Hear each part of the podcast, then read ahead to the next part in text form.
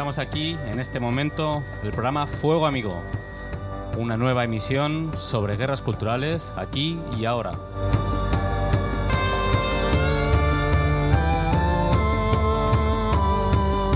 En este primer programa abordaremos los límites morales y legales de la libertad de expresión en la esfera pública.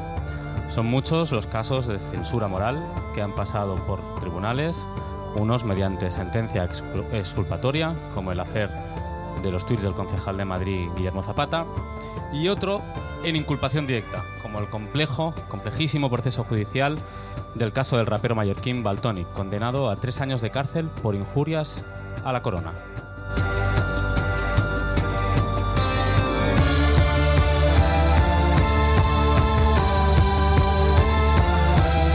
Hablaremos como por un lado la institución pública, el gobierno que debería ser de todos, se blinda a través de diversos mecanismos que limita la libre expresión ciudadana, como lo es, por ejemplo, la llamada ley Mordaza, y por otro también hablaremos de las alarmas acerca de lo políticamente incorrecto y cómo estas a menudo tienen eh, por epicentro, tiene por contexto las redes sociales, donde muchas veces encontramos unas dosis de hipersensibilidad que en este programa intentaremos analizar y problematizar. Frecuentemente, por lo tanto, aparecen nuevos límites, muchas veces autoinducidos al humor, de esto no se puede hacer broma, o de esto no se debe hablar en este tono, mermando la potencia social y también política de este contexto cultural que es imprescindible. Es por ello que en este primer Fuego Amigo, nombre del programa, y a través de casos ejemplares abordaremos la libertad de expresión y los límites del humor. ¿Quién está autorizado para hablar? ¿Quién acumula privilegios? ¿Y quién debe callar? Bienvenidos y bienvenidas al primer Fuego Amigo.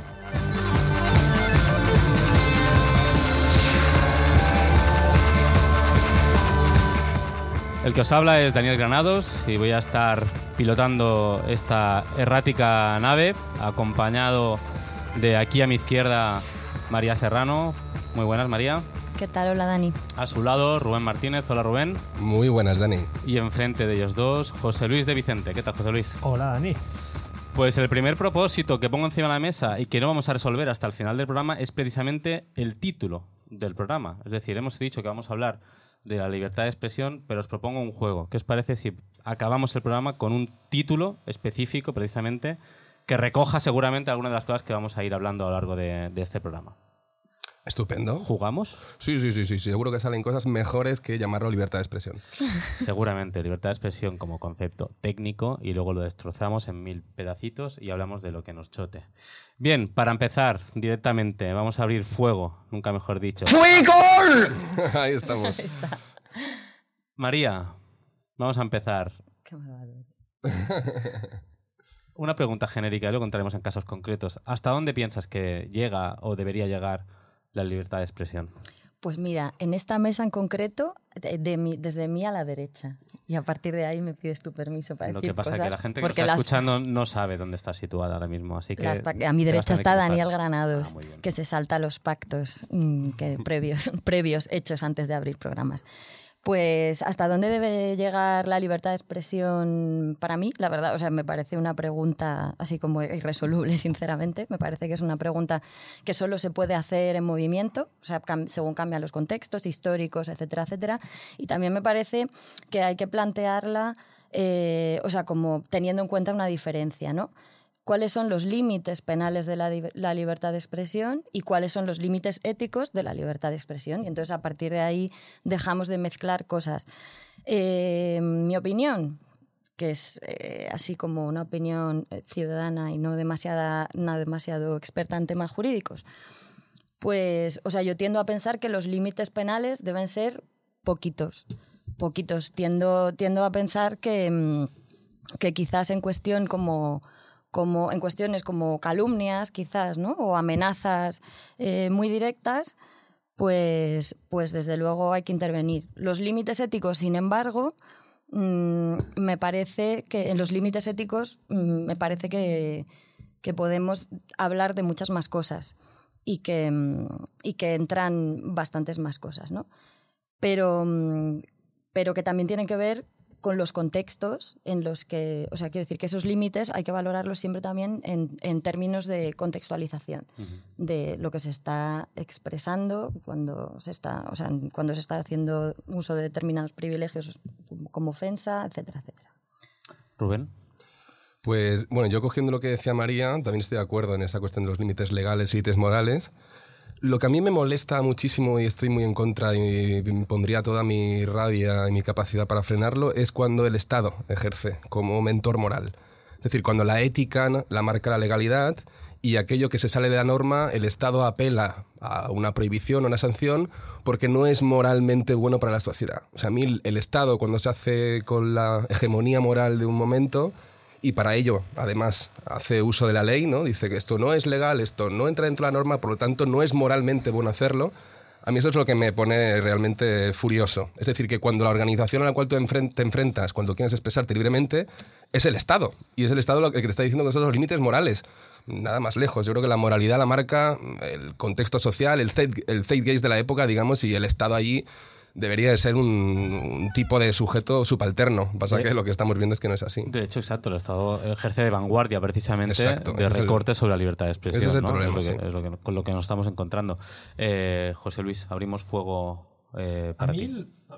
Creo que me interesa ahora más por qué estamos teniendo estos debates ahora. O sea, por qué esto ahora vuelve a ser un tema. Y haciendo un repaso muy rápido, en los últimos tres años hemos tenido el caso de los titiriteros en Madrid, el caso de Rita Maestra y su juicio por irrumpir eh, como una protesta en una capilla eh, desvestida de cintura hacia arriba.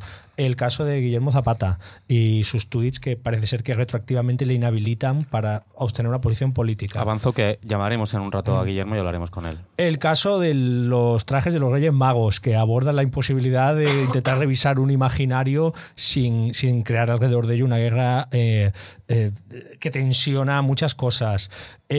casos en el ámbito de la cultura que me parecen especialmente interesantes. El caso de la exposición El Reina Sofía, mm. eh, un saber realmente útil en el que una obra, aquella que recuperaba la máxima de la famosa clase de Koprotkin, la única iglesia que ilumina es la que arde, eh, genera una campaña de reacción furibunda en Barcelona, casos como el de la estatua de Franco en el contexto de la exposición eh, reciente en el Born, la instalación en el Fusar de las Moreras convertida en tierra sagrada del... De repente hay un montón constante de, de contexto, de situaciones en que se genera eh, la excusa perfecta para determinar y definir que lo que es una barrera de contención, es lo que se puede y no se puede decir, es porque eso no se puede decir sin herir las sensibilidades de la gente. Entonces, para mí la, conversación alrededor de la libertad de expresión ahora mismo no es un problema legal, es un problema político, porque es un frente de intervención política eh, de primer orden. Es uno de los sitios en el que se está eh, batiendo el cobre por la lucha por una hegemonía cultural determinada, por un marco de hacia qué sociedad vamos y hacia qué sociedad queremos. Me parece más interesante, en cualquier caso, los problemas que tenemos cuando eso trasciende una división de izquierda y derecha. Podías planificar, planear o imaginar de alguna manera que el problema es de unas capas de sociedad reaccionarias y conservadoras que atacan a aquello que les ofende, pero se vuelve más complejo cuando las mismas reacciones iguales de furibundas son cuando mm, grupos feministas protestan contra eh, humoristas que hacen bromas de mal gusto e incluso eh, boicotean o hacen piquetes a la puerta de sus actuaciones. Así que para mí la pregunta es, ¿por qué en 2017 parece que es más difícil poder decir lo que quieras y como lo quieras que en 2010 o en 2007 o en 2005? Porque como mínimo pasamos mucho más tiempo hablando de ello. Desde luego. Y, además, eh, digamos que estos límites a la libertad de expresión se están materializando en algunos ámbitos, específicamente con, saña. Eh, con, saña y con fuerza, ¿no? El, caso del humor que estabas eh, mentando ahora, José Luis, es especialmente, especialmente tenso, ¿no? Porque yo creo que hace cinco o seis años hubiera sido muy difícil que nos imagináramos algunos límites que hoy en día se están situando desde la institución pública, desde la administración, pero por otro lado también desde la esfera social, ¿no, María? En este sentido también lo social, más allá de la institución, en algunos contextos también está ejerciendo precisamente de, eje represor, ¿no? Abro, abro la, palabra a quien queráis, ¿eh? Yo, bueno, diferenciaría mucho, ¿eh? bueno, si quieres... No, no, dale, dale. Es que para mí es fundamental diferenciar cuando tú ejerces esa libertad, ¿no? más allá de la expresión de lo que puedas decir, cuando tú ejerces esa libertad, ¿a qué tipo de organización te enfrentas? Esto es, eh, yo creo que el, punto, desde mi punto de vista eh, crucial, para medir un poco de qué estamos hablando. Yo no compararía cuando una institución o el Estado, a través de o ciertas fuerzas conservadoras que ahora utilizan el Estado de Derecho y la democracia como si fuera algo construido históricamente por ellas cuando nunca les ha importado, hacen uso de esa herramienta que está por encima de la ciudadanía y que tiene maneras de, de, de obligar a través del poder coercitivo de cuál es la forma de pensar, si esta exposición hay que cerrarla, si este humorista tiene que bajarse del escenario. Si eso lo hace el Estado, no es lo mismo que lo, que, lo haga una red organizada de feministas o que lo haga incluso algún tipo de organización que pueda, en el futuro pueda verse que tiene connivencia ¿no? con ciertas instituciones. Yo creo que hay que diferenciar completamente entre lo que hace el Estado y lo que hacen ciertas organizaciones, por, por muy reaccionario que nos puedan eh, parecer ambas, ambas organizaciones. ¿no? Yo diferenciaría mucho en quién está limitando la libertad de expresión. Porque desde luego yo no puedo comparar el Estado y su capacidad coercitiva y cómo se acumula fuerza en el Estado y qué tipo de fuerzas hay ahí que grupos que entienden que la libertad se tiene que ejercer, pero los, los límites a la misma también, porque están, en fin, están reprimiendo lo que puede ser un tipo de sujeto que, por ejemplo, las feministas entienden que es igualmente legítimo. O sea, una cosa es lucha de legitimidades entre grupos sociales y otra es una batalla del Estado contra un sujeto creador. Es que no tiene nada que ver. Lo cierto es, que entre, entre, ambas esferas hay, hay hay varias instancias, ¿no? Y la capa mediática juega un papel ahí preponderante también, ¿no? Y yo, creo que no es solo ¿no? los dos extremos, como puede ser lo social como cuerpo autónomo que se organiza para generar una opinión sobre algo, o el Estado que coercitivamente a través de un ¿no? de unos dispositivos legales acaba reprimiendo, sino que mediáticamente también se acaba de alguna manera insertando cierta, cierta capacidad represora tanto en instancias de lo público como en, cuerpos sociales, ¿no? Yo, yo creo que, mm, que, hay una cosa, o sea, hay una palabra que vincula las intervenciones que estáis haciendo los tres y sobre todo las cosas que han dicho Rubén y, y José Luis, que es privilegios y que, y que además ayuda a diferenciar un poco entre cuáles, o sea, cuando hablamos de límites de la libertad de expresión, que yo no creo que sea exactamente lo mismo que los límites del humor, que me parece que son dos cosas distintas que también se están mezclando aquí, pero vamos, que, pueden mezclarse perfectamente. ¿no? Y creo que, que la pregunta sobre esa legitimidad, y por eso también intentaba diferenciar entre cuáles son los límites penales y cuáles son los límites éticos, a mí me gusta más decir ético que moral, porque creo que tiene otras implicaciones, es precisamente eh, cuál es el lugar de denunciación. Mm, desde, el que se, desde el que se reclama esa libertad de expresión o, esa libertad para los límites del humor. ¿eh? Y creo que la pregunta tiene que ver con si quien está en ese lugar de enunciación está ejerciendo un privilegio sobre otros sujetos que no lo tienen y que, y que están, de hecho, sometidos al, o han estado históricamente sometidos o subordinados con respecto al lugar de enunciación desde el que esa persona abra. Creo que esto eh, vincula las, las, dos, las dos intervenciones que habéis hecho y que tiene que ver también con, con, lo que tú decías de separar la vía penal y la vía, y la vía social, que, que son batallas, o sea, son de hecho las disputas por los lugares de enunciación, son disputas que tienen que, que, tienen que realizarse precisamente hablando sobre ellas, que es lo que está pasando, que eso es lo que, que eso es lo que estabas comentando tú, ¿no?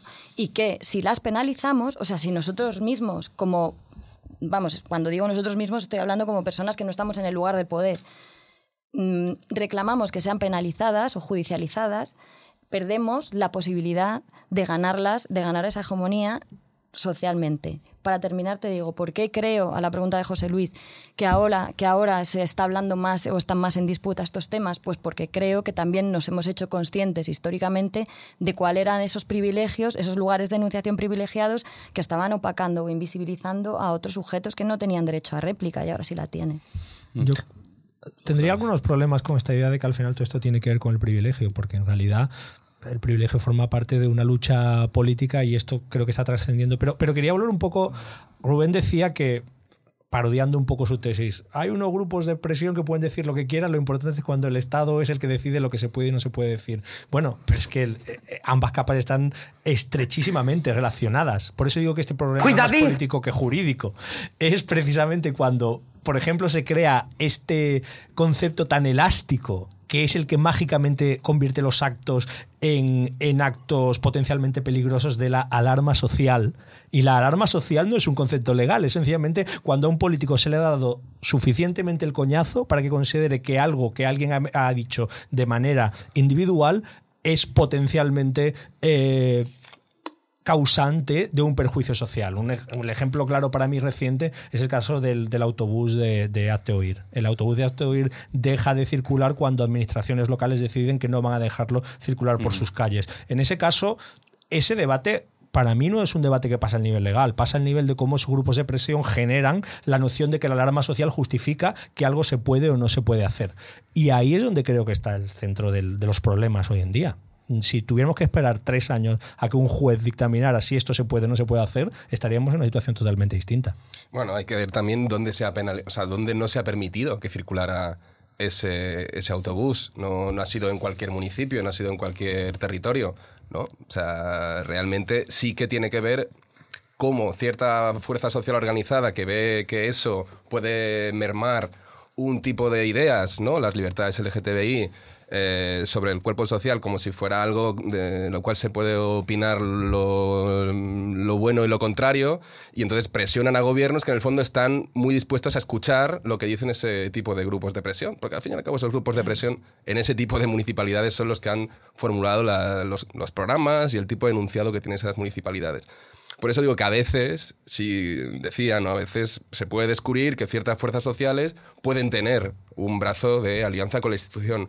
Para mí el problema es, y ahí sí que haría un corte, y creo que es posible hacer un corte, cuando es el Estado, a través de sus dispositivos eh, judiciales, coercitivos, etcétera, el que corta cualquier posibilidad de que haya una expresión eh, cualquiera sobre cualquier tema. Es más, Imagina, y no, lo, y no lo digo por, porque se me ocurra ahora y piense que vosotros estáis en el lado contrario.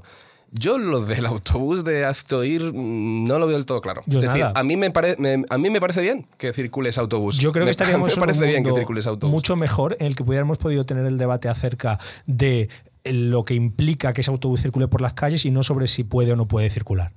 Ahí estoy de acuerdo contigo. Sí, sí.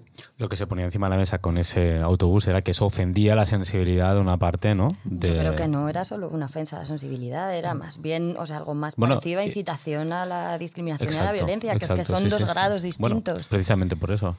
Pero, eh, vale, pero el debate está ahí. Es decir, ¿esto incita a la discriminación, a la violencia? Yo sinceramente creo que no, ¿eh? O sea, sinceramente creo que no. Creo que es bueno tener debates eh, en los cuales no estamos hablando de un autobús que, yo qué sé, tiene a una serie de vikingos con lanzallamas, sino que lanza enunciados que pueden ser beligerantes y que pueden ser despóticos con lo que otro considera sus libertades. Y dañinos. No, no, es que yo creo que el caso del autobús en particular, precisamente por esto, o sea, yo mm, sinceramente tampoco veo claro si el autobús tenía que circular o no, pero voy a hacer un poco de abogado del diablo, ¿no?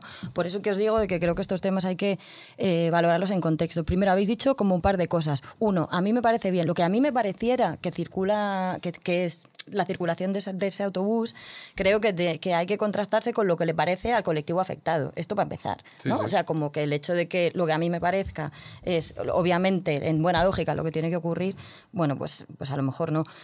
Y aunque las razones del colectivo afectado yo las entienda regular, pero igual tengo que dialogar con ellas de otra manera. Y dos, algo que sí ha pasado a partir de ese autobús es lo que tú dices que no ha ocurrido, que precisamente se ha despertado todo el debate que, que, que era necesario y que de hecho estamos ahora mismo también hablando de ello. Yo, yo tengo un gran problema con esta idea de que es el colectivo afectado el que debe de alguna manera ser el árbitro de si algo se puede o no se puede no, decir. no, no, perdona, es que no estoy, Pues, no pues estoy menudo diciendo eso melón en vas a ningún abrir si dices lo contrario. Sí. El, el problema para mí, y, y- y esto es algo que casi me obsesiona con este tema, es que no se ha dado un caso que yo recuerde en el que nos peleemos por salir a defender el derecho de expresión de nuestros enemigos ideológicos. Mientras no se dé un caso en que seamos capaces de defender de una manera eh, férrea y negociable el derecho de expresión de aquella gente que piensa todo lo contrario que nosotros, estamos solamente reforzando nuestras creencias y luchando una batalla ideológica. Yo creo que, por ejemplo, eso ocurrió cuando Podemos intentó presentar pre- la proposición de ley LGTBI, de hecho.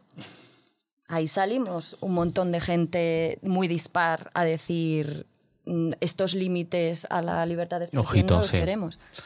Va- Vamos a volver, si os parece, a algo que ha salido ya dos o tres veces, que es el tema, el tema del humor, con una breve cita. Eh, decía eh, Brigitte Basayo, creo que fue en un tuit, el humor siempre hacia adentro y hacia arriba, si no, es opresión. Esto de alguna manera entronca con esta idea que, María estaba hablando de los privilegios, ¿no? de cómo, cómo eso realmente conforma una capacidad de articular un discurso libremente o realmente de, bueno, de verse condicionado por estructuras que realmente impiden que pueda, desde el humor, incluso, eh, ejercer pues, esa histórica libertad de expresión, que siempre se ha, se ha puesto encima de la mesa, ¿no? Sí, y de hecho, a mí esa cita me problematiza un montón mm, porque no sé porque no sé hasta qué punto la comparto. O sea, yo creo que el problema que tiene esa cita es que genera, o sea, el problema y la virtud, ¿no? Que genera un nosotros, que es hacia adentro, hacia adentro somos nosotros. Entonces, definir esas comunidades em, es problemático, sobre todo cuando uno puede sentirse, una, en este caso, incluida en una comunidad y otras no. Y, con esa cita, mm, cuando me la he ido tropezando, me la he ido tropezando con muchísimos usos en Internet, algunos más censores y otros mm, que me han parecido más sensato. Y al leer la entrevista entera de la que sale la cita, eh, realmente creo que la segunda parte, en la que de hecho Brigitte Vasallo habla específicamente de privilegios, es la que a mí me interesa más, que dice que el humor opresivo es el que le hace gracia a quien está en el privilegio. O sea, no solo que mm, no solo que, que, solo podemos hablar de nosotros, sino que ese nosotros se construye en función de quién está en el lugar de negociación privilegiado, que creo, de hecho, sigo insistiendo en que es lo que marca el contexto un poco de dónde podemos ponerle peros, sino límites a determinadas formas de Sí, yo, entiendo desde dónde lo dice Brigitte Vasallo, es decir, por ilustrarlo fácil, que un hombre blanco eh, de clase alta haga bromas sobre una mujer negra de clase baja, pues claro, eh, está ejerciendo, en el fondo está reproduciendo esa relación de poder y es muy fácil reírse desde ahí, ¿no? Es decir, como yo domino el espacio, tengo más privilegios que tú al ser hombre blanco y de clase alta, pues me puedo reír y mofarte de ti. Claro, el problema, desde mi punto de vista, yo, yo veo dos problemas ahí. Uno, que es medir a los sujetos por una especie de esencia, es decir, yo por ser eh, hombre y blanco, siempre, eh, pase lo que pase, por el proceso que yo tenga, por las relaciones que yo produzca, por el tipo de organización social que yo produzca, donde yo me afilie, etc., siempre voy a tener privilegios sobre otros que se entiende que históricamente han estado, ¿no? han sido sujetos subalternos. a mí eso me parece una, una manera de mirar la política muy individualizada, muy esencialista, ¿no? Esta es una mujer blanca de clase alta, este es un hombre negro de clase baja, este es un homosexual. Y a mí eso, esa esencia de tú acumulas privilegios, por lo tanto no puedes eh, reírte de otro que no tiene tantos privilegios como tú, me parece una mirada, en el fondo, muy liberal sobre qué tipo de poder o qué tipo de política podemos hacer unos u otros. Y por otro lado, si uno va mirando, pues, quiénes se han reído de quién, pues seguramente, yo qué sé, Miguel Durán, cuando ¿no? que fue presidente de la ONCE y todo el rato se reía de su, sí, de, su, de su minusvalía, ¿no? O eh, podemos ver ahora en el, ¿no? el humor asiamericano contemporáneo, donde pues, quien más se ríe de su propio segmento social afectado, pues son los que participan de él. Pero yo no, yo no cortaría eso. Yo no diría que, que, no se puede, que alguien que está en otro lugar y que supuestamente tiene privilegios, no se puede reír, porque eso es una forma de limitar la capacidad creativa muy, muy torpe. Sobre lo de reírse, eh, en el programa vamos a tener cada uno de nosotros, excepto yo, vamos, cada uno de vosotros, una sección y, el resto van a ser de gente que llega de fuera. Y es el momento de la sección de José Luis, que no sé muy bien qué ha preparado, pero creo que hay una llamada a alguien que le gusta reírse de cosas. Yo voy a invocar el comodín de la llamada porque creo que el tema del humor y el humor como territorio donde se debate lo que se puede y no se puede decir es uno de los más interesantes hoy. Y eh, pensando en quién le interesa más el humor como espacio político, como espacio de eh, respuesta y como espacio de intervención, no se me ocurre nada mejor que, que Felipe González Gil de CEMOS 98. Felipe, ¿qué tal? ¿Cómo estás? Muy buenas tardes. Buenas tardes. Gracias Felipe por acompañarnos en este primer fuego amigo. Una de las cosas que a mí particularmente me interesan y, me interesaba que exploraras un poco es para qué sirve el humor y dónde te topas con el momento en el que deja de servir cuando estás queriendo construir algo nuevo. Bueno, el humor eh, sirve para relajar el esfínter. Eh, no recuerdo quién dijo la cita, pero es muy importante esto. Digamos que estomacalmente es algo que, que viene muy bien. Y luego a mí me sirve, aunque sea un palabra de estos que ya no usan los millennials, porque yo me siento viejo, soy del 81 y aunque me llame Felipe González por una historia que otro día os contaré, para hackear un poco las cajas negras, o sea, para hackear eh, narrativas que son cerradas o, lugares o espacios que son opacos. Felipe, ¿se puede eh, atacar a alguien por por un chiste? Es decir, ¿políticamente hay chistes que te sitúan fuera de lo permitido? ¿O el humor es un espacio de libertad? A mí me gusta pensar que es, que es un espacio de experimentación, que nada de lo que pasa dentro de esa caja eh, cuenta realmente del todo, porque el humor es un sitio en el que la sociedad de alguna manera ensaya y testea sus propios límites. Bueno, así es como a mí me gustaría verlo, pero también tengo que confesar que últimamente, y con esto que venéis hablando, siento, siento cierta inseguridad con respecto a si cuando estás haciendo ese experimento o ese ensayo en realidad estás como riéndote de alguien que, que está oprimido. Y por poner un ejemplo muy gráfico que problematiza esta cuestión, eh, eh, una chica que, que, se hace llamar su, su nickname es, Negra Flor, que es decir, es una activista antirracista bastante activa en Twitter y, en YouTube y en redes sociales. Eh, bueno, escribió un post quejándose un poco de, de la idea de que había mujeres blancas de clase media alta diciendo que querían ser negras y tratando de atribuirse ciertas cuestiones. Bueno, en resumen, la, la cuestión es que ponía como ejemplo un vídeo de Playground eh, donde aparecía un chico haciendo esta misma broma y no explicaba que era, que era una broma. Entonces, esa es donde me siento más inseguro y donde realmente me pierdo. Es decir, si al final el humor es un espacio para ensayar contradicciones y para reírse también de, de uno mismo, eh, si no hacemos la lectura de que es un terreno de ficción, eh, vamos a estar todo el día censurando lo que dicen los demás porque porque básicamente está oprimiendo a alguien o algo. Y una cosa a la que le he dado muchas vueltas, y creo que tú y yo a lo mejor no tenemos necesariamente la misma opinión, o, es un tema que me, que me hace sentir algunas dudas grandes. En, en 2014, MetaHaven, que son un colectivo de diseño experimental eh, holandés, sacó un libro eh, que tenía un título muy bueno. El título del libro era Pueden los chistes derribar gobiernos y hablaba concretamente de los memes y de los memes como armas políticas. Y en aquel momento estaba muy bien, y, vimos que los memes, por ejemplo, eran una estrategia eh, esencial en el repertorio de, de, la lucha política activista de ese momento. Pero en 2016 llegó la alt-right con sus propios memes y de repente vimos que a lo mejor eh, la clase de derribo de gobiernos que los chistes permitían no eran solamente los que les interesaba a la izquierda, sino también los contrarios. Hacer chistes sobre Trump o hacer chistes sobre Rajoy es una manera de eh, desafiarles o es una manera de normalizarles, porque a veces me da la sensación de que cada vez que hacemos un chiste sobre Trump lo estamos humanizando, estamos convirtiéndole en alguien más próximo y en el fondo que dentro de todo puede llegar incluso a, empatizar o a sentir una cierta eh, simpatía o sintonía con él.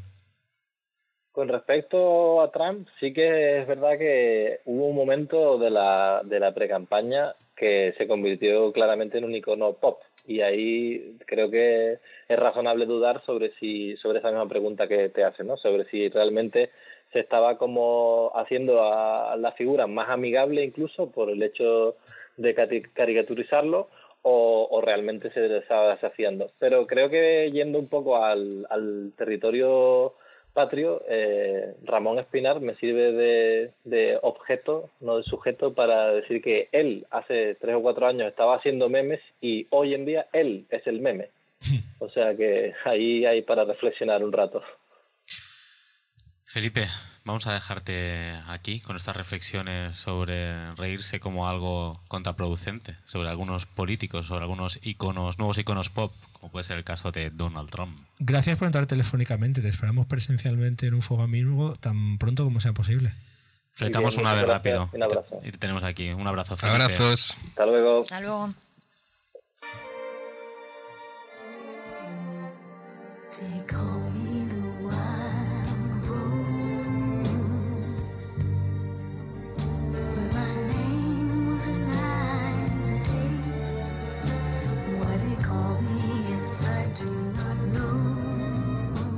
Y luego está esto de- del sentido común, no como algo eminentemente positivo que nos hace encontrarnos en un lugar productivo y reproductivo, positivo, en el que permite todo tipo de bonanzas, sino el sentido común como algo que también limita y a veces incluso oprime. Y Estamos aquí escuchando una canción de- del disco Murder Ballads de Nick Cave que nos ha traído eh, María Serrano. ¿Por qué María? Pues he trai- os la he traído porque aunque mm, como- tal como ha derivado esta conversación parece que me he ido colocando en el lugar de la limitación de la libertad de expresión y del humor. Eres nuestra censorita del día, Sí, pero es que sois unos libertinos y unos individualistas, aunque Rubén crea lo contrario. Aquí solo queréis hacer lo que me brota. Pues no, pues os la he traído porque, mm, de hecho, esto es una, una canción que a mí me hace preguntarme semanalmente qué estamos haciendo con la corrección política. ¿De qué va esta canción? Esta es una canción ultra celebradísima de Nick Cave, aclamadísima por la crítica en su momento cuando salió, que mm, viene a ser básicamente un asesinato machista, amparado en el imaginario romántico de mm, la mujer ausente, sobre lo que otro día podemos hablar si queréis, que en este caso es la mujer muerta, y, mm, y sobre la perdurabilidad de la belleza, ¿no? Y entonces toda la belleza debe morir, dice Nick y después de seducir a una, a una mm, eh, linda y delicada dama que se siente muy, muy halagada por sus visitas y sus regalos de rosas y sus paseos por el río, pues termina cascándole una pedrada en la cabeza y, y acabando con ella y con su vida y dejándola allí tirada en un río. Lo espectacular es, por supuesto, la canción, pero también el videoclip. Por si acaso la metáfora de la canción se nos había escapado, entonces hacen un videoclip en el que, mm, en el que Nick Cave se lava las manos sanguinolientas y Kylie Minogue can- canta mm, hecha una, una Ofelia romántica tumbada en el, en el río y muerta. ¿no? Que creo que además aquí había una dimensión adicional que es que era Kylie Minogue un icono del pop adolescente. Es decir, era la cosa claramente más turbulenta que Kylie Minogue había hecho en público en toda su trayectoria con mucha diferencia hasta ese momento. De todas formas, la cultura popular está plagada ¿no? de manifestaciones de todo tipo. Eh, un momento, momento, momento. No, no, un momento, Momento. Momento. A mí no se me Un corta. momento. A mí no- Yo, a ver, yo es que hay una cosa, ¿nos parece bien o nos parece mal, María? Eso es la historia. Porque no La me ha quedado historia- claro. Eso es que no lo había terminado. Entonces, la historia está en que a mí, obviamente, esta canción, o sea, a mí Nick Cave me parece regular por... Re- ¿Regular? Regular, solo regular, o sea, me parece un tipo Sí, de masculinidad y de creador y de imaginario romántico regular con el que yo no suelo convivir. A mí en mi vida se me había ocurrido eh, decir que Nick Cave no debe cantar. Y de hecho no se me ocurre decir que esta canción no debe existir, ¿no? Me parece que debe existir precisamente para que yo discuta con Rubén los viernes con una cerveza, porque a mí Nick Cave no me gusta y a él sí. Pero insisto, que está, está llena la música popular de canciones. Se me ocurre la de Where Did You Sleep Last Night, que sé que te gusta a ti, Rubén, especialmente. Sí. O el Hey Joe. O sea, son canciones que hablan precisamente de, de violencia. de Run a Little. Girl de los Beatles. Hay, hay un sinfín Matar de a una mujer por despecho es básicamente unas piedras angulares del blues. Sin eso no se puede construir la mitad de la Exacto. tradición Bueno, del y- blues. y de- Claro, pero lo, lo curioso de esta canción, que de hecho, si yo he venido a descubrirla, porque yo Nick Cave no soy súper fan, entonces no lo había escuchado demasiado, hasta que unos amigos con los que juego musicalmente de vez en cuando, a hacer cancioncitas, me hicieron cantarla todos los miércoles y entonces yo vine a decir, qué barbaridad. Esto que hemos celebrado todos y que a todos nos encanta, y de hecho yo, la mayor parte de mis amigos, que son por otro lado gente crítica, sensible y, y con mucha conciencia de, cuáles- de cuáles son los límites de la maldad, son bastante fans de Nick Cave. Esto es una canción que ahora mismo no podría grabarse, ni producirse, ni hacerse ese videoclip sin que se armara la de Dios. Para mí esto ¿no? es súper importante. ¿Y esto es bueno o esto es canción malo Tiene más para de ti? 20 años. La pregunta es que por qué esta canción en 2017 es mucho más problemática. Pero No es problemática en absoluto, esta es la cuestión. O sea, para mí es una pregunta. La cuestión es que yo he buscado cosas sobre la canción porque, bueno, también he pensado, si en algún lugar habrá una feminista que haya dicho esto ya antes, ¿no? Y, y- y además estará todo en internet. Y no estaba, no había nada. Es una canción que ha pasado sin, vamos, o sea, que sobre la que nadie ha hecho este tipo de lectura, ¿no?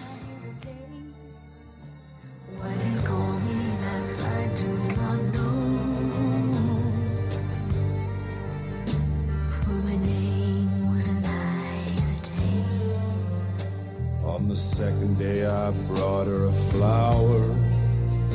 She was more beautiful than any woman I've seen. I said, Do you know where the wild roses grow? So sweet and Nos vamos de Nick Cave, nos vamos a Madrid, vamos a hablar con, con Guillermo Zapata, que ha sido víctima, en este caso, eh, de uno de los casos, valga la redundancia, eh, más flagrantes de asalto a, a, la libertad de expresión y de asalto también a los límites del humor. Eh, buenas tardes, Guillermo. Hola, ¿qué tal? Buenas tardes. ¿Qué tal, Guillermo? ¿Cómo estás? Estoy inscrito. 11 horas de pleno, acabamos de salir. No proceso nada. Mucho ánimo, resiste. La, la, política es un deporte extremo, es como un triatlón hawaiano, ¿no? Desde aquí te mando sí, sí, mucha sí, fuerza para lo que te queda de, de, programa con nosotros y para lo que te queda de, de gobierno. De vida. De, gobierno en de vida también, sí. Eh, empezábamos, eh, Guillermo, hablando con una pregunta muy genérica, ¿no? De dónde deben estar los límites eh, a la libertad de expresión. Habiendo vivido en tus propias carnes lo que, lo que has vivido, es un caso conocido, creo que no hace falta recordarlo, ¿no? Eh, ¿Dónde crees tú que, que cabe poner límites a la libertad de expresión, si es que cabe ponerlos? Y que además es una pregunta ligera para después de 11 horas de pleno, Guillermo. Total, es, es, es, muchas gracias. Eh, a ver, yo creo que los límites a la libertad de expresión están, están ya limitados, digamos, desde el punto de vista jurídico, pero creo que no, no se trata tanto de hablar de eso, como de que en el fondo la pregunta es qué es lo que es tolerable, ¿no? ¿Qué es lo que se puede decir y qué es lo que no se puede decir? Entonces yo creo que el problema que abordamos ahora mismo es que eh, el lugar donde antes decíamos las cosas en libertad, eh, ahora ya no es un no es un lugar donde tengamos muy claro qué se puede decir y qué no, que son las redes, porque las redes lo que hacen es resignificar el contexto todo el rato. Y entonces, como el contexto es un elemento fundamental para lo que se puede decir y lo que no, si tú modificas el contexto o estás hablando en una comunidad determinada y eso llega o aparece a ot en otra comunidad, eh, inmediatamente se genera una dinámica, digamos, de control. Entonces, la cuestión ahí yo creo que es eh, empezar un trabajo fuerte, no tanto de cómo nos controlamos los unos a los otros, sino de cómo nos cuidamos. Es decir, cómo cuidamos que haya comunidades que se, digamos, de confianza donde uno pueda decir lo que le dé la más absoluta gana y haya una pedagogía que permita que si eso se mueve a otro lugar se entienda en qué contexto se ha producido. Es clave, Dicho no así, después sí. de, de, este ratazo de, de No, no, no, claro y meridiano. Yo creo que, que, que, has aportado un tema fundamental, que es la idea de contexto. Yo creo que, que nos sirve también para analizar uh, lo que, la, la, repercusión en el ámbito de la cultura popular también. ¿no? Si, si extraemos del contexto eh, la obra, pues podemos estar haciendo un análisis muchas veces equivocado. Paso la palabra a José. Yo es que creo que el, que el caso Zapata será un caso histórico en el sentido de que es una de las primeras veces en que hemos visto que nos encontrábamos ante una situación completamente nueva. Los, los expertos, por ejemplo, en tecnologías de la privacidad y la intimidad dicen algo que, me parece muy interesante, que es que frente a la idea general de que las personas no tenemos nada que esconder, la realidad es que no tenemos ni idea de si tenemos algo que esconder, porque es cuando cambian las circunstancias vitales personales, cuando lo que hiciste en un contexto, dijiste en una época, vuelve a ti varios años después. Y creo que ahora estamos en un contexto en el que cuando decimos algo no tenemos ni idea de si lo podíamos o no lo podíamos decir, puesto que ya permanece en unas condiciones que ya dejamos de controlar. Eh, Guillermo, ¿qué conclusiones personales has sacado de, de haberte tenido que enfrentar a pretender justificar cosas que pertenecían a un contexto a un momento vital absolutamente opuesto al que te encontrabas en el momento que las tenías que justificar? O sea, ahí hay una cosa muy, yo creo, muy loca, que es como una especie de actualización. A ver, hay una, hay una jerarquía también de que, sobre qué cosas te tienes que justificar y sobre qué cosas no. Claro. Una, una cosa que pasa sistemáticamente en las redes es que hay cosas, que hay, hay tweets, eh, por poner el ejemplo de, de, Twitter, porque además hablamos de las redes y esto no es algo que pase en Facebook, por ejemplo. No, claro. no, no, pasa en Twitter. Entonces eso también tendrá que ver con algo concreto que, que tiene que ver con la tecnología o cómo se produce la relación social ahí en Twitter que lo cambia, ¿no? Eh, pero en concreto en Twitter hay, eh, digamos, dos, dos reacciones casi antagónicas todo el rato. Una es, a ver, es Twitter, todo lo que se dice son chorradas, no tiene ningún valor. Y, eh, a ver, es Twitter, esta persona está definiendo toda su personalidad a partir de este tuit o de estos tres. ¿no?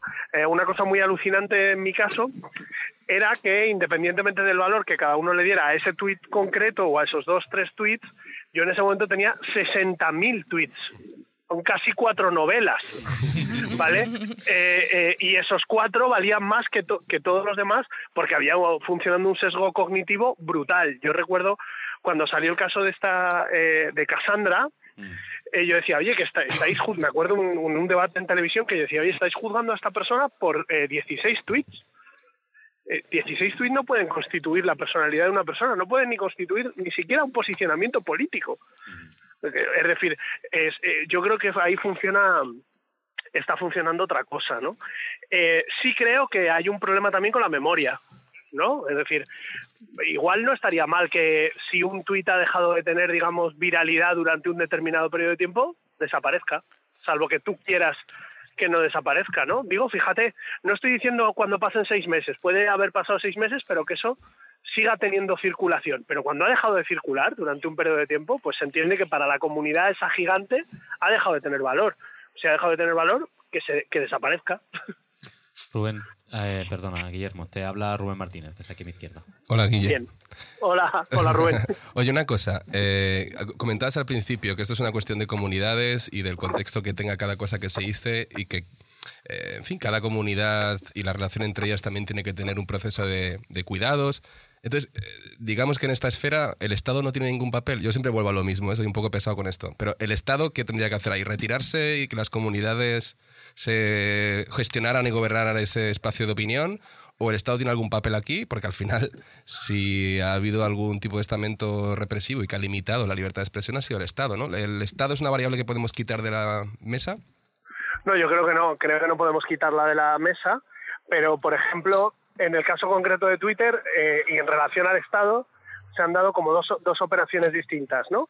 El Estado lo que ha hecho ha sido decir, aquí están pasando cosas que hay que eh, regular en una clave, digamos, eh, represiva, ¿no?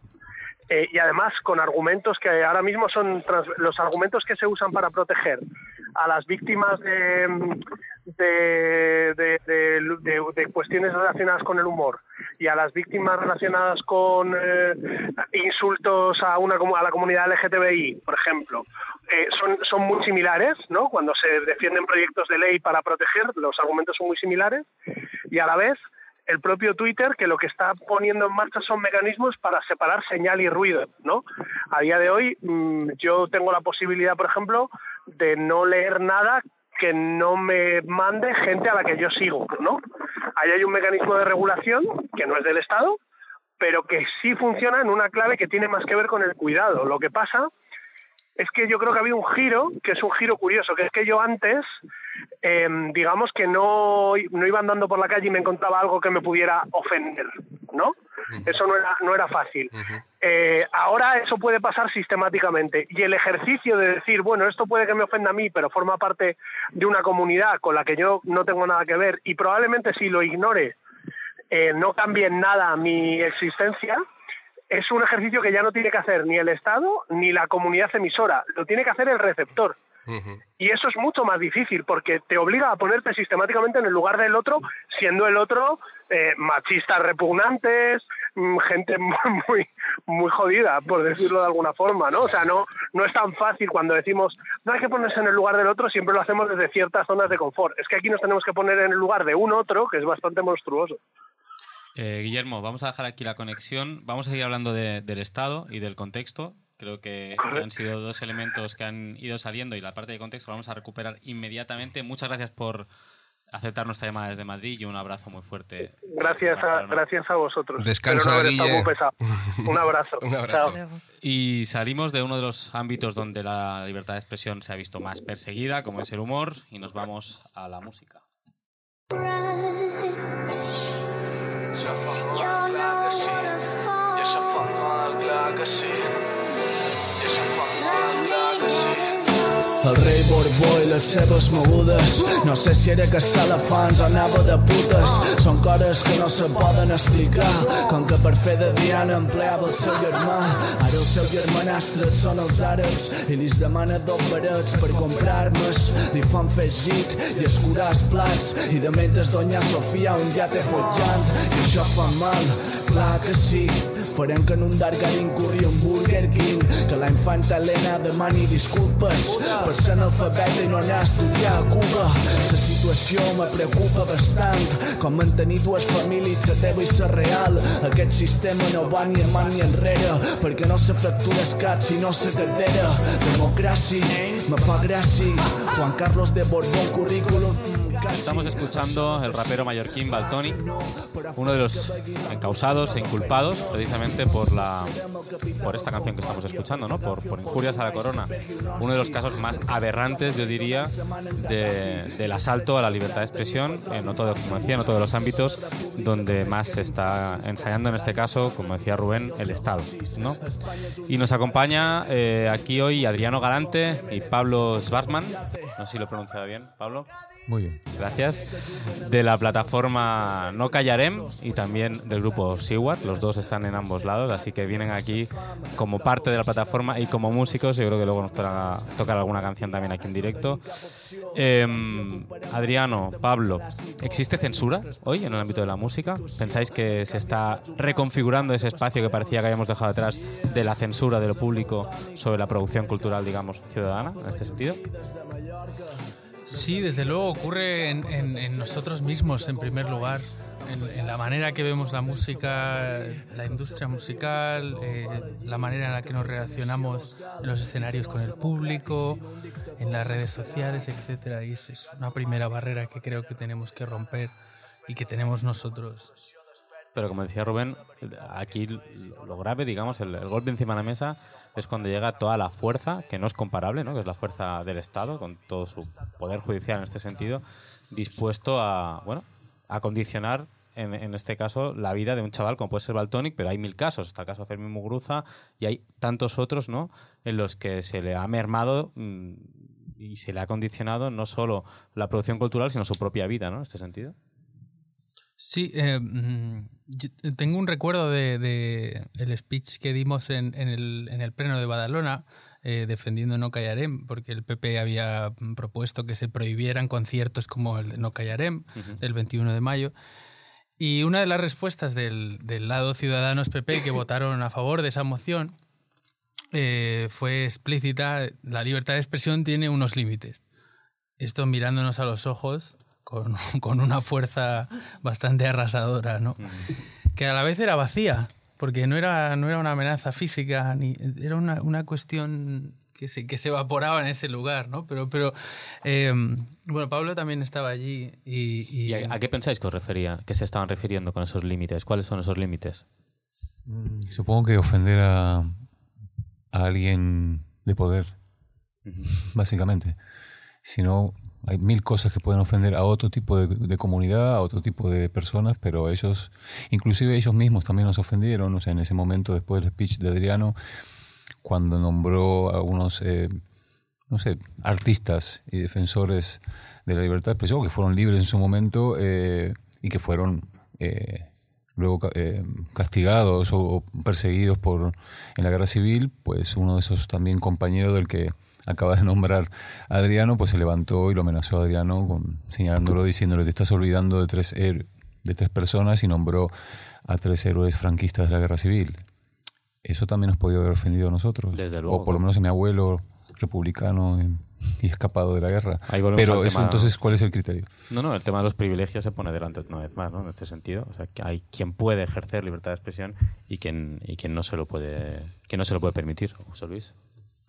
Em, el- yo creo que el, el problema es cuando se instrumentaliza evidentemente la maquinaria del Estado cuando estás en posición de, de hacerlo. El- la cuestión de los privilegios me temo que es reversible constantemente, porque me recuerda siempre mucho a lo que se nos dice al contrario, por ejemplo, desde el fundamentalismo eh, católico cuando se acusa de que a los musulmanes no los tocaréis porque eh, no sois capaces de transgredir o de traspasar algo que tiene un riesgo para vosotros.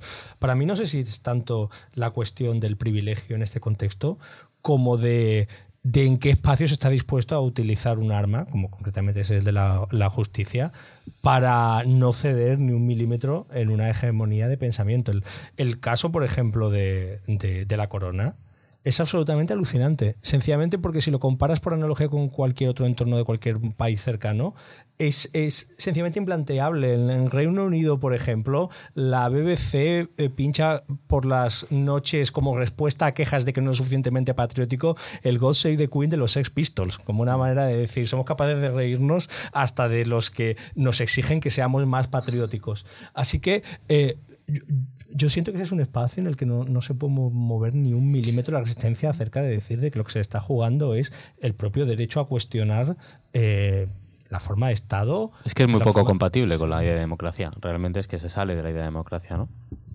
Sí, y es que eh, a mí me parece curioso y yo creo que, que vosotros eh, lo, lo- lo conoceréis y lo habréis incorporado más. O sea, me parece muy curioso como ahora, igual, igual no es así, es mi percepción, como de unos años a esta parte parece que entramos en un ciclo completamente diferente, porque si uno mira hacia atrás, y no de manera nostálgica, sino también con una... O sea, también hay momentos, digamos, conflictivos y que para nada son higiénicos y allí eh, ocurrían cosas donde todo el mundo podía opinar y tal. No, pues, probablemente... esa cuestión de la libertad de expresión era libertad en tanto que no solo se ensayaba y se expresaba, sino que se defendía. Entonces había un, elemento conflictivo. Pero parece que, mm, igual a esto te referías tú al principio, Adriano, cuando decías que también la censura está en nosotros, eh, parece que en aquel momento no estaba tan normalizado y ahora hay cierta normalización. ¿no? Pa- parecería que ciertas formas que en otros momentos también se ejercían por parte del Estado, pero era conflictivo y se defendía esa libertad, ahora están más normalizadas. No sé si esto tiene sentido o no tiene sentido. Eh, también me gustaría comentar que en uno de estos casos, por ejemplo, del César Strawberry, también la Audiencia Nacional lo había condenado por unos tweets, pero el Tribunal Supremo, mediante Luciano Varela, puso unos puntos que había que analizar. ¿no? Había que analizar el contexto, eh, la intención y la repercusión del tweet. Yo creo que ahí hay como un poquito de luz, como diciendo, bueno, a ver, no nos pasemos porque si no en cualquier momento ya nos pasamos de esa ya la normalización y nos vamos al exceso. Ahora, ¿por qué Baltonic y por qué no otro? Porque es un capricho, es una locura, pero creo que también tenemos que tener en cuenta a Luciano Varela y esta decisión del Tribunal Supremo. Da un poco de luz, creo. Yo, yo quería aprovechar este momento, esta ocasión, para hablar de algo en lo que sé que no estaremos de acuerdo, por eso quiero hablar de ello. Y es una bandera que, que, que, que yo quiero enarbolar, que es que la, producción cultural y el arte, hasta cierto punto, es una zona de excepcionalidad. Es decir, no es lo mismo decir algo dentro de una canción que salir a la calle y gritárselo a un transeúnte. No es lo mismo decir, eh, quiero matar a todos los negros, que salir a la calle, de gritarle eso a, a un ciudadano de color con el que te cruces. Es decir, lo que dices desde la letra de una canción existe en un espacio de excepcionalidad, como lo que escribes en una novela, como lo que dices encima de un- del escenario. Y, no creo que esto lo podamos pasar por alto, porque pasarlo por alto eh, significa renunciar a algunas de las razones que precisamente convierte la cultura en un espacio especial y singular para la sociedad. Es un sitio en el que asumimos que las palabras tienen otros significados, tienen otra carga.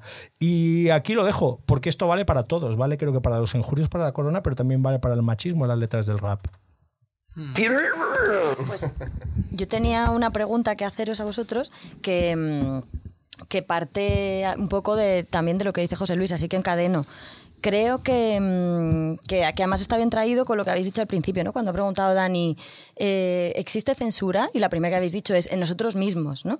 Y, mm, y tiene que ver, o para mí, o se me, se me mezcla en la cabeza con otra cosa que llevo pensando desde el principio, que, mm, que la como el otro platillo de la balanza de la mm, libertad de expresión, de lo que se puede decir en ficción, en haciendo humor, tal, tal, tal, tal, es una cosa de la que no solemos hablar cuando sacamos estos temas, que es la responsabilidad del narrador que como, como generador de imaginarios, como generador de relatos o como generador de espacios mm, culturales, de, de creación también de subjetividades y de un montón de cosas, por supuesto tiene una responsabilidad. ¿no? ¿Pero política o ética o legal? ¿De qué tipo? Exactamente, ¿no? Entonces, eh, yo diría que, que más ética que, que- que penal, que es de lo que estábamos hablando al principio. En este sentido, tiene una responsabilidad, creo yo, em, vinculándolo con lo que dice José Luis, no en que yo vaya a ponerle un límite, o sea, cuando digo los límites son los privilegios, no quiero decir, y yo te voy a decir a ti, persona que está en un lugar de enunciación privilegiado de opresión hoy que ejerces el poder, esto no lo puedes decir. Pero sí puedo decirte, tu imaginario es una mierda y genera estas relaciones de opresión. Pero tu O es imaginario decir, es una cuando mierda, digo es los un juicio límites- estético. Es decir, es que creo que Es confundimos que todo creo el que no es un juicio estético, precisamente porque mm, porque y, y por ya esto y que por esto quería preguntaros si esto de la autocensura de nos censuramos a nosotros mismos tenía tenía algo que ver con esta sensación de lo que como creadores ponéis en juego cuando cuando bueno cuando enunciáis desde vuestro sitio esto me refiero Bueno, eh, yo creo que, que, mm, el ese empoderamiento de las redes sociales ¿no? que ha dado a los ciudadanos y ciudadanas ha, provocado que todos se sientan en su lugar digital como artistas o como políticos, ¿no? Les ha llevado a, les ha, les ha llevado a ponerse en ese lugar, ¿no? Y a tener esa, ese poder, esa responsabilidad, ese efecto, como quieras llamarlo, ¿no? Entonces eso ha generado para bien y para mal, pues unas respuestas políticas que son las que estamos discutiendo aquí, ¿no?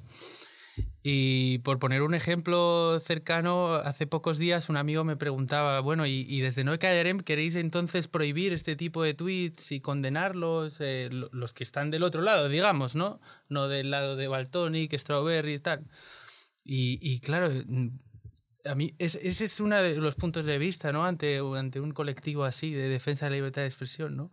O bueno, queréis ser jueces y, decidir todo lo que se dice y lo que no se dice. Y no tiene nada que ver. Yo le ponía el ejemplo de, de cuando no había redes sociales, pues si tú escuchabas a alguien en un bar hablar de Franco o de algo que no querías escuchar, te ibas del bar y no volvías nunca más. No tenías por qué enfrentarte a él Ahora, ahora se queda para siempre ahí, sí. o llevarle a la cárcel o condenarle o perseguirle. Ahora, esa persona, sea Baltónico, sea X, sea Cassandra, sea quien sea, se arriesga a que esos poderes formales se le vengan encima y le acusen a cuatro años, etcétera, ¿no?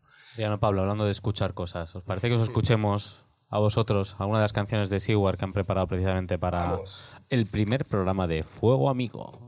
Tenemos a Adriano que se está preparando, saca un nuevo instrumento musical en forma de máquina de escribir. Y- Olivetti, por supuesto. Y no es una metáfora, es exactamente. Aprovecho eso. este momento mientras van armando para, para defender mi tesis de que todo lo que se dice encima de un escenario delante de una pantalla es mentira. Y como es mentira, puedo entenderlo así. Yo aprovecho para decirte que eso no significa que solo sea un juicio estético Vamos a escuchar música, por favor. Por favor, músicos, musiquen. Y nosotros aprovechamos para... Para saludar. Uno de los problemas de Fuego Amigo es que últimamente nos vemos menos de lo que queríamos, entonces tenemos muchas cosas que decirnos Claro. y aprovechamos un programa de radio como excusa. Y por eso José Luis hace esto de ¡Vamos, vamos! Ade- adelante, Adriano, Pablo, Seward en directo.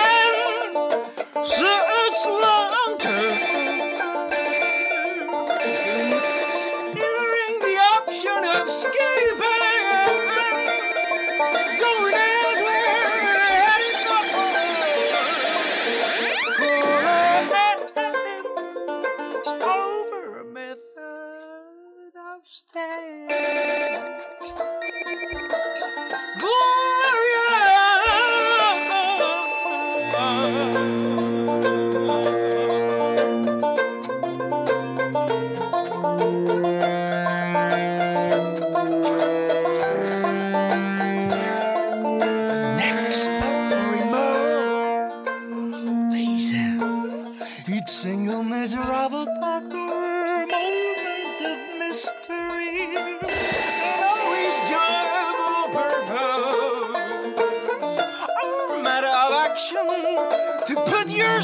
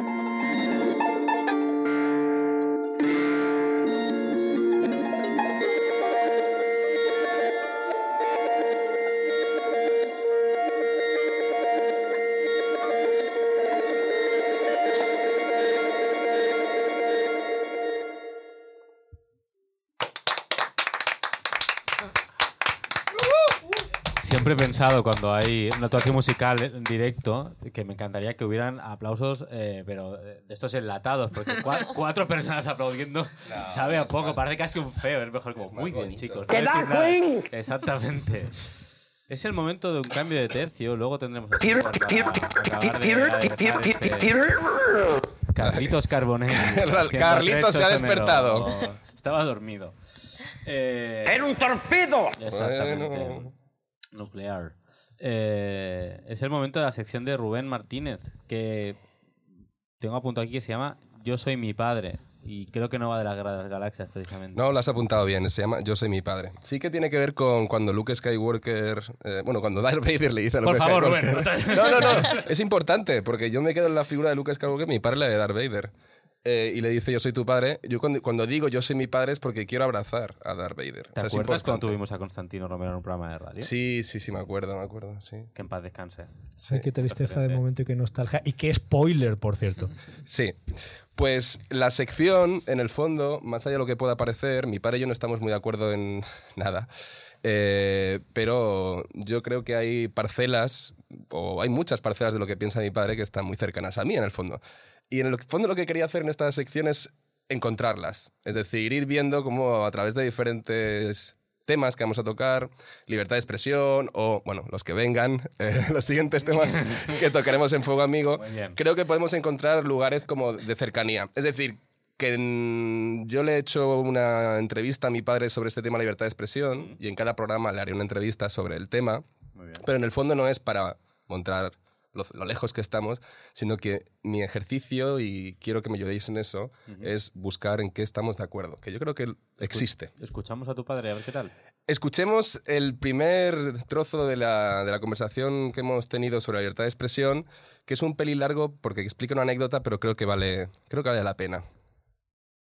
Y bueno, yo recuerdo pues eh, este, este señor que, que, bueno, él, él, pues se sentía muy comunista, que puede, puede ser pues factible de ser comunista. Yo no lo soy ni lo seré nunca, pero él, él era comunista.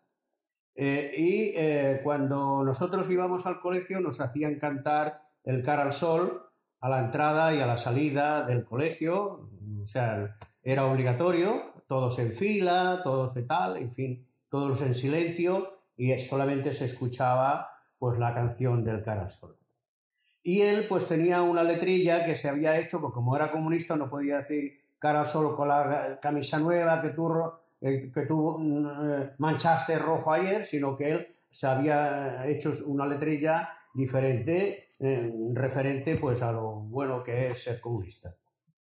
Y entonces, en- en- entonces eh, yo un día le recriminé que, que- bueno, que por qué no estaba por la labor, porque todo el mundo estaba por la labor. Y él decía, bueno, al final, eh, cantar delante de la bandera, al final eh, la bandera eh, es un trapo. Y yo le dije, muy bien, pues dame la fotografía de tu madre. Eh, que para mí es un trozo de papel, y yo le haré 50 trozos, a ver cómo te sienta a ti. Eh, claro, eso eh, no se lo esperaba, eh, no se lo esperaba, y entonces pues él, no, sabí- no supo qué contestar, porque claro, el comunismo es eso, todo lo bonito para mí y lo feo para ti.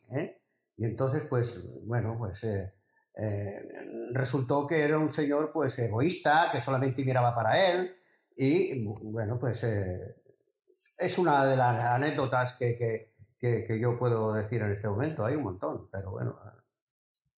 Todo lo bonito para ti. Que, es- que salga lo bueno y que entre Yo lo- creo que todo ha, lo feo para ha ti. salido el gordo. Para mí este primer programa tenía que llamarse El comunismo es eso. De hecho, hay que, o sea, hay que milimetrar mucho el asunto porque esta persona que era comunista y que además, o que decía ser comunista, y que además se quejaba solo, se quejaba él solo, y de ahí el egoísmo, yo creo que hay aquí un grado de razón muy alta en lo que en el relato que hace más allá de la posición política que podamos tener. Eh, él solo defendía ¿no? esta especie como de, intento de no acatar la norma que en ese momento, como luego en otra parte de la entrevista que no voy a poner, mi padre comentaba que si no lo hacías te partían la cara. Es decir, que además disponía al resto en esa amenaza. ¿no? Si lo vas a hacer solo de manera egoísta y vas a hacer que a todos nos partan la cara, pues ya verás. Y este comunista acabó siendo policía, uno de los policías más conocidos de San Felipe de Bregat por lo cabrón que era. Eh, pero pongamos el siguiente audio que yo creo que eh, mi padre pone la hipótesis clara sobre qué es para él la libertad de expresión y los límites, sobre todo, de la libertad de expresión, en la cual además estoy muy de acuerdo. La, la libertad de opinión será muy importante y será, y será gente que lo tome al, al pie de la letra. Pero al pie de la letra se tiene que tomar el respeto y se tiene que tomar pues eh, el hecho de que, de que la gente no, no tiene por qué aguantar la, la, la, eh, bueno, y nada menos por, por las redes sociales, que lo lee, que, que eso lo, va a medio, a medio mundo. Eh, no, no tiene, no tiene que, que molestar de esa, de esa manera. Eso es lo que yo pienso. A lo mejor resulta Eh, yo creo que aquí es algo además muy generacional. Mi padre marca esta idea de que la libertad de expresión, claro, puedes tener mucha libertad, puedes decir lo que quieras, puedes expresar lo que quieras, pero hay que tener en cuenta los valores del otro, ¿no? el respeto. Es decir, que tiene que haber un marco en el cual tú pongas límites en base al respeto del otro. Luego añadí una cosa que a mí me parece eh, fundamental, que es que no solo el respeto limita la libertad de expresión, sino que atenta a las consecuencias. Si al otro le molesta y está organizado y quiere meterte eh, ¿no? un juicio o quiere calentarte la cara, pues en el fondo es eh, la externalidad negativa de lo que tú estás defendiendo como libertad de expresión. ¿no? Hay un último trozo, que igual no lo ponemos entero, pero que habla de el momento en que Típico y hacían bromas sobre el Carrero Blanco. Si lo puedes pinchar, A lo mejor resulta que típico en su momento, pues eh, para hacer una cierta gracieta, eh, ponían ese, ese, ese, ese humor negro que de alguna manera hacía gracia. Otra cosa es ese otro sistema, que se rían de la gente que, que los ha matado ETA, que se ría de- de la gente de que, de que, de que, pues, que ha tenido eh, se ha quedado paralítico para siempre o se ha quedado imposibilitado para siempre, porque un señor en un momento dado pues ha tenido el capricho de tirar una bomba en tal sitio, porque según sus creencias y según su, su forma de pensar, pues claro, en- en- tenía, tenía que hacerlo. Pues esa persona tiene que recibir el justo castigo que le corresponde por meterse en estos, en estos jardines, por meterse en sitios donde no le, no le corresponde. Eh, si, si esta persona hubiera ido con respeto, aunque hubiera hablado de lo mismo, que hubiera hablado con respeto, pues seguramente que no, no, no, no le hubiera pasado nada. Pero claro, si lo hacen con esa, con esa saña, con esas ganas de herir, con esas ganas de, de molestar, pues bueno, hay gente, la otra parte, la, la- la parte afectada, pues resulta que, que- que, bueno, pues que, que se molesta y hace todo lo posible para que esa persona se castigue.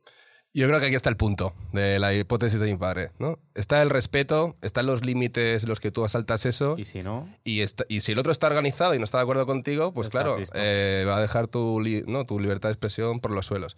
Y yo en esto estoy muy de acuerdo. Y lo digo sin ningún tipo de ironía. Yo creo que esta cuestión de los valores que tiene una comunidad y que es- mi padre expresa como respeto.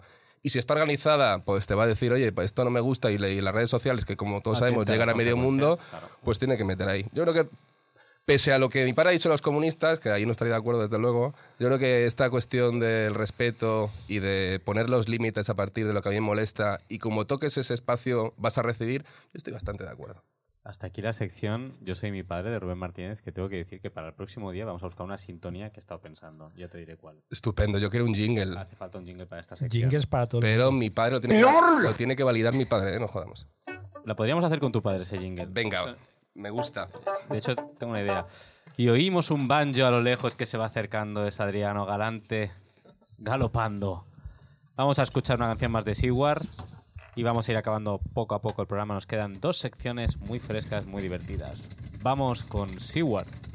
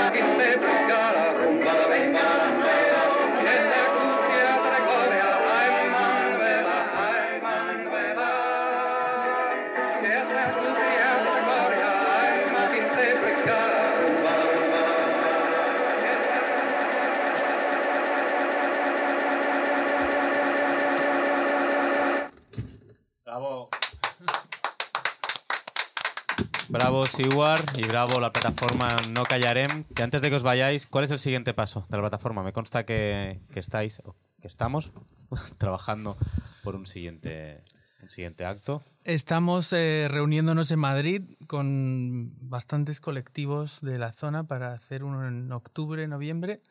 Eh, también habrá uno en octubre en Sabadell. Se está hablando de hacer uno simultáneo en Barcelona y Valencia también. Eh, ahora vamos a, iremos a Rototom, iremos a varios festivales también a dar charlas. Bueno, está, se, se está generando lo que se habló en un principio, que es provocar esa respuesta en diferentes zonas Ujú. y que se generen no callaremos y no callarem en, en- en muchas ciudades. En todo el estado, ¿no? Falta, falta nos hace, desde luego. Muchas gracias a Siwar y a la plataforma No Callarem por, por acompañarnos. Y durante el programa habéis ido escuchando algunos ruiditos, algunos sonidos, algunos comentarios eh, enlatados. Y era Carlos Carbonell. Hola, ¿qué tal? ¿Cómo estás? Bien, soy el chico de los ruidos, mira. Me he dejado el disco. Eh, Ca- Carlos ha dejado el disco duro en casa y entonces está como... Tengo tiene muchos recursos. Una pena que no recursos. lo podáis ver porque lo, pero lo podéis escuchar. Es- se está golpeando el cuello, el sobaco y creo que tiene uno más Sí, guardado. A ver. tengo uno que es el, el ruido de beber agua. A ver. Es el Bobby McFerrin del Procomún, pero estoy seguro que los millennials no saben quién es Bobby McFerrin. Perdona, pero yo vi no hace mucho a una señora con un sintetizador en el sonar explicarnos cómo hacía el ruidito de las burbujas de Coca-Cola y era exactamente igual que el que haces tú. A mí me has impresionado porque esto no sabía que lo podías hacer. Eh, bueno, es un momento de tu sección. ¿Qué, de, de qué va? ¿De qué va esto? Pues mira, te voy a contar así muy rapidito que como es el primer programa y todo vale, es beta, todo, yo, yo vine a hablar de que yo tengo un programa de radio también. Entonces hombre. quiero parasitar este programa con... quiero- He venido a hablar de mi libro. No, básicamente me gustaría hablar de historias muy cortitas, dramatizadas, muy dramatizadas, e intentar alinearme con el programa que el tema que propongáis vosotros cada semana. ¿Y te has podido alinear con, con el tema No, no, no, porque... Lo dejas aquí como una propuesta a futuro. Sí, sí, sí. Es un concepto. Sí, sí, sí. Pero, pero decidme con más antelación el, el tema del programa siguiente. Y... Es que aquí la capacidad de improvisación es lo que premiamos. Ah, bueno. Quedamos así, ¿no? Exacto. Pero he hecho ruiditos. Pues ha sido precioso. Hasta aquí la sección de Carlos Carboño. Un aplauso para Carlitos. Muy bien. Y es eh, la cumbre del programa. Es el momento estrella. Es cuando los ángeles dejan de volar y se acercan a la ventana de este estudio situado en la calle Yacuna de Polanou para recibir al gran Miquel Noguera. ¡Al ataque!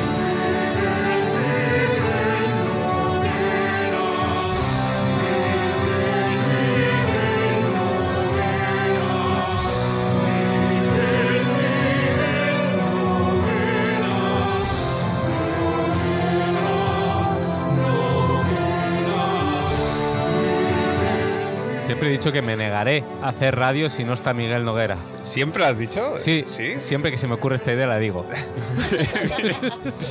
Muy bien, pues aquí estamos, aquí estamos, Daniel, que tal? radio tuya. Bienvenido.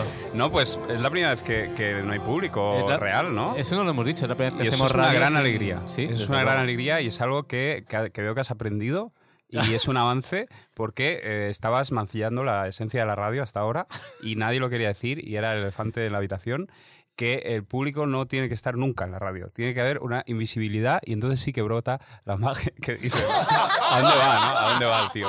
¿A dónde se va? Que alguien no, le censure, por favor. No, pero que yo estoy contento de que, de que solo seamos sonido y que no tengamos que como ac- actuar el cuerpo y tal. Eso está bien. Es más cómodo. Eso está, yo lo veo bien. Podemos beber cerveza, podemos hacer cosas raras. Eh, ¿Qué nos has preparado? ¿Hay ideas Bueno, para radiar? Pues cuidado, cuidado que esta vez, esta vez eh, sí que he buscado un poco, porque claro, eh, tú, Para compensarlo del tema. público. El problema, el problema es el, el tema para mí, porque yo no, no me ciño, o sea, yo tengo un material, ¿no? Y, y- y tú, me, y tú me dices, eh, que- Reubicas, Y tú reubicas. me dices, a ver, que no hace falta que, que- que trate de, de tal cosa, lo que digas, pero al menos haz Disimula, un link, ¿no? Haz un tal.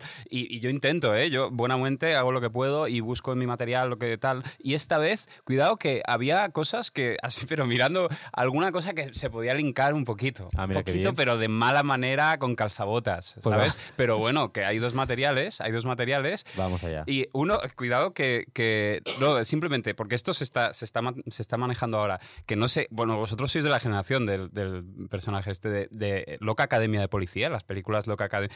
Había un personaje que no era el de los ruidos, precisamente, El sino uno, cuidado, que pasaba... O sea, a ver, no pasaba desapercibido, pero, pero era un personaje eh, muy llamativo realmente. Y yo creo que, eh, hostia, ahí había unas cuestiones que era el loco, es el que hacía como. que era la, es- la escisión, ¿no? El, el contra sí, ¿no? El contra. El nunca, nunca hallo descanso en mí, ¿no? Era como estoy atravesado completamente por como todo tipo de perversiones y, y voy, estoy intentando como tomar. como. Pero lo, jodido de la loca academia de policía es que, es que eran buenos todos. O sea, la, la tesis de la peli es que eran eran neuróticos, era gente así como cada uno tenía su problema, era, era gente así como herida, ¿no? Por la vida, eh, que querían ser la ley porque eran buenos y lo conseguían. Entre ellos, este tío que estaba como una chota. O sea, que venía a significar el loco, el loco, el que podía ser cualquier cosa. O sea, tú, o sea, estaba la sombra de la pederastia, la sombra de la sombra del asesinato de la familia, la sombra de todo, de todas las todas las poli- polimorfo, polimorfo y el tío estaba siempre y, era simplemente la imagen de este tío. No, no, me, no me preguntes cómo he llegado a esa imagen, pero eh, eh, haciéndose entrevistar eh, para entrar eh, como docente en la Universidad Católica de Valencia, años después. O sea, este personaje, no el actor, sino el personaje, tal como lo recordamos, va a dar clases de, yo qué sé, en la, en la carrera de criminología, va a Valencia, por algún motivo le han ofrecido eso, y le están entrevistando de la Universidad Católica de Valencia y está en su plan, o sea, no se ha, no se ha, no se ha curado, está igual, como, ¡ah! además luciéndolo, pavoneándose, porque, joder, todos conocemos las películas y era bueno, al fin y al cabo. Y está ahí como, ¡ah! mirando al entrevistador y la pregunta esta, como que dejan caer de, bueno, mm, a ver, no es necesario, pero bueno, ¿usted es, que- es, es católico? Y pensar a ese tío respondiendo que sí, honestamente, desde su posición esquizo.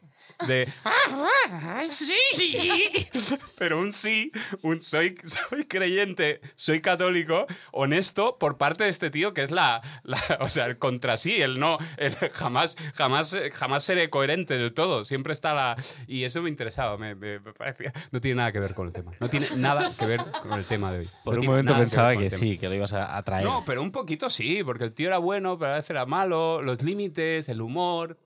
No sé. Lo que Academia de Policía. Estaba contra sí mismo. No sé, es interesante que tú intentes encontrarle el link a esto que he dicho. Luego también, y esto sí que un poco tiene que ver, que es una. Voy a. voy a- quería quería, quería pues, leer un pasaje de la Biblia donde todos estos temas están: el tema de no, no te rías, el tema de cuidado que, eh, ¿sabes? Mm, o sea, es- de hecho, una, un- es una mujer que se ríe de los límites, de los límites, no, no del humor, pero se ríe del límite ante el límite mismo y es reprendida por el límite mismo. O sea, no es, no es, ay, te has reído de tal objeto eh, eh, que, es débil y tal y, lo has, eh, y nos has como ofendido. No, no, no hay objeto. O sea, te has reído del límite mismo, de, de- la ley. O sea, el asunto es, Génesis. Gé- Génesis, eh, capítulo 18, versículos del 9 al 15. El asunto este, Abraham y Sara, que son viejos y por lo visto vienen como viene Yahvé, viene de Dios, y les dice, aunque seáis viejos, eh, ya te digo que vais a tener vais a tener descendencia dentro de un tiempo, yo voy a tal, ¿no? Ese es el tema. Entonces aparece eh, Yahvé y dice, Yahvé, esto ya, ya leo, ¿eh? Biblia, esto cito de la Biblia. ¿Dónde está tu mujer, Sara? Esto pregunta, ¿eh? Ahí en la tienda. Contesta ¿eh? Abraham. Contestó Abraham. Dijo entonces aquel, que es Yahvé, ¿vale? Volveré sin falta a ti, pasado el tiempo de un embarazo. Y para entonces, que fíjate que no la llama ella, le dice, ¿dónde está? Y, le, y sigue dirigiéndose a él. Que es como, ¿para qué querías saber dónde está? Yo pensaba que querías, ya que al fin y al cabo le incumbe a ella, pero no, no, es, ¿dónde está? Vale, vale. Mira, eh, escucha. Eso es raro, ¿eh? Volveré sin falta a ti pasado el tiempo de un embarazo y para entonces tu mujer Sara tendrá un hijo. Alerta aquí, ¿eh? Sara lo estaba oyendo a la entrada de la tienda, a sus espaldas. Abraham y Sara eran viejos. Esto es el narrador que entra en una reflexión aquí. ¿eh? Eran viejos, entrados en años, por si no te ha quedado claro. Y a Sara se le había retirado la regla de las mujeres. Que bueno, aquí yo tampoco quiero entrar en, ah, pero entonces que hay una de hombres también o que... Porque es como decir la barba de hombre, la regla... No quiero, tampoco quiero reírme de esto, de la regla de las mujeres, de esta redundancia. No, no entremos ahí. Em, Así que Sara rió para sus adentros, ¿vale? Eso es lo que ocurrió. O sea, hay una, encienden una nevera, ¿no? una neverita. Así que Sara rió para sus adentros, ¿va? Y se ríe, pero audiblemente. Y pensó, ahora que estoy pasada, esto pensaba ella, sentiré el placer y además con mi marido ya viejo, que no sé tampoco que tiene que ver que, que sienta el placer con quedar embarazada, pero bueno, yo que sé, tampoco sabían cómo se hace, yo que sé, igual para ellos era... Pero bueno, ella se pregunta como, va, el tío este está viejo. ¿cómo, ¿cómo lo voy a pasar bien con este tío viejo, yo misma, buf, tal? Y se ríe para sus adentros, es decir, que ella estaba ahí en la tienda, escucha, escucha a Dios y hace como, vaya lo que ha dicho este, ¿no? Vaya lo que acaba, la- el órdago este, lo que acaba de decir. Dijo Yahvé a Abraham, ¿por qué se ha reído Sara pensando que ahora de vieja no puede parir? ¿Hay algo difícil para Yahvé? O sea, el asunto es, hey, ¿de qué se ríe? ¿Por qué se ríe? ¿Eh? Hay como un tema de, che, che, como me estás... Que soy Dios. Te estás riendo de lo que yo, de palabra de Dios, tal. no sé, no sé. Eh, en el plazo fijado volveré, al término de un embarazo, y Sara tendrá un hijo. Sara negó, no me he reído, y es que tuvo miedo. Pero aquel dijo, o sea, Yahvé dijo, no digas eso, que sí te has reído. eso está muy bien. No, pero es, la- es como, es un lugar típico en las narraciones estas de el, el necio que se ríe. O sea, hay un héroe, una persona buena que dice, hey, que va a pasar esto, voy a conseguir esto. Y siempre hay unos como que están de vuelta de todo, que, ah, como así muy razonables, que, "Ah, mira lo que dice este. Y luego siempre se cumple, ¿no? Lo que aquel prometió.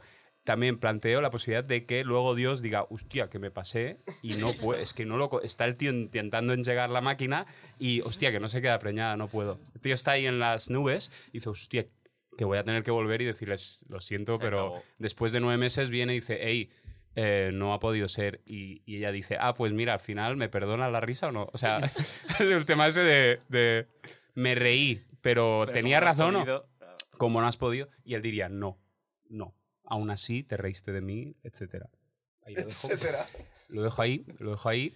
Eh, me ha gustado mucho tu programa. Eh, Daniel, va va en un plan Ahora muy raro. valoración. Me ha gustado mucho tu programa. eh, se han tocado temas interesantes, eh, entre ellos los de la libertad de expresión, ¿no?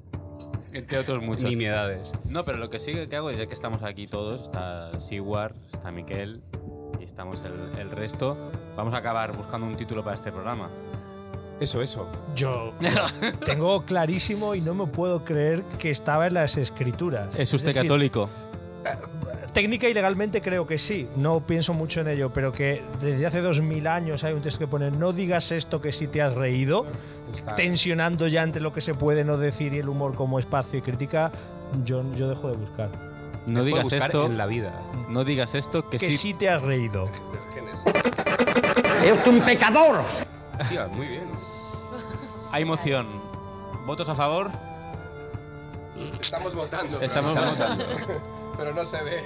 No, no, pero, pero no sé los brazos, yo los quiero ver. ¿Quién- ¿Alguien está a favor? ¿Alguien está en contra de la Sí, propuesta a de mí- Solís? a mí me- a mí me gusta la idea. ¿Cuál es el título? ¿Está en las escrituras? o? Si has leído tú. No digas esto que. José Luis, ¿puedes repetir Ah, el vale, vale, título? está muy bien. No digas esto que sí te has reído. Sí, sí, hombre, ¿cómo lo voy a estar yo en contra? Pues hasta aquí, Fuego Amigo número uno, cuyo título ha sido No digas esto, que sí te has reído, Del Génesis, por Miguel Noguera leyendo... Del grupo ese de Phil Collins. Del grupo. Que tenían unos libros. No quiero hablar de Phil Collins para acabar el programa, por favor, se va a cortar el alioli. Eh, como decía, hasta aquí Fuego Amigo, no digas esto, que sí te has reído. Muchas gracias a Rubén, a María, a José Luis, a Siguar, Plataforma No Callarem. Muchas gracias también a André Ignat, que ha estado a los mandos técnicos, a Carlos Carbonell, que ha estado poniendo ¡Hasta Trexo, luego, Luca! y a Carlos Medina, de Scanner FM, llevando toda la producción y ayudándonos en todo. Eh, en breve, seguramente dentro de unas semanas, un mes, volveremos con Fuego Amigo número 2, cuyo título lo sabremos al final de ese programa. Así que buenas tardes y hasta la próxima.